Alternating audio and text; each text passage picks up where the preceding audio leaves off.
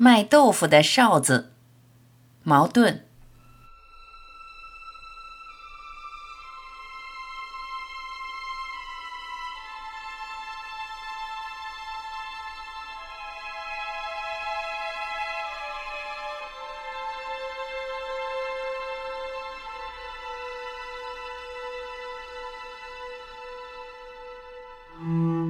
早上醒来的时候，听得卖豆腐的哨子在窗外呜呜地吹。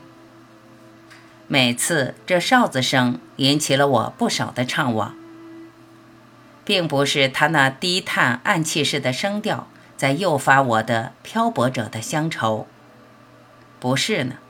像我这样的被抛弃者，没有了故乡，也没有了祖国，所谓乡愁之类的优雅的情绪。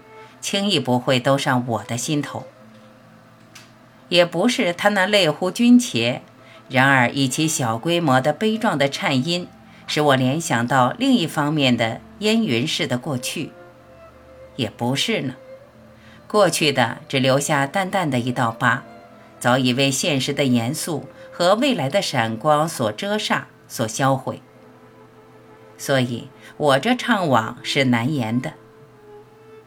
然而，每次我听到这呜呜的声音，我总抑不住胸间那股回荡起伏的怅惘的滋味。昨夜我在夜市上也感到了同样酸辣的滋味。每次我到夜市，看见那些用一张席铺挡住了潮湿的泥土，就这么着货物和人一同挤在上面。冒着寒风，在嚷嚷然叫卖的衣衫褴褛的小贩子，我总是感得了说不出的怅惘的心情。说是在怜悯他们吗？我知道怜悯是亵渎的。那么说是在同情于他们吧？我又觉得太轻。我心底里钦佩他们那种求生存的忠实的手段和态度。然而。亦未是不以为那是太拙笨。我从他们那雄辩式的夸麦声中，感得了他们的心的哀诉。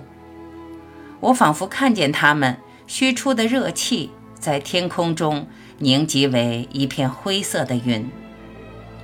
可是他们没有呜呜的哨子，没有这像是闷在瓮中。像是透过了重压而挣扎出来的地下的声音，作为他们的生活的象征。呜呜的声音震破了冻凝的空气，在我窗前过去了。我倾耳静听，我似乎已经从这单调的呜呜中读出了无数文字。我猛然推开帐子，遥望屋后的天空。我看见了些什么呢？我只看见满天白茫茫的愁雾。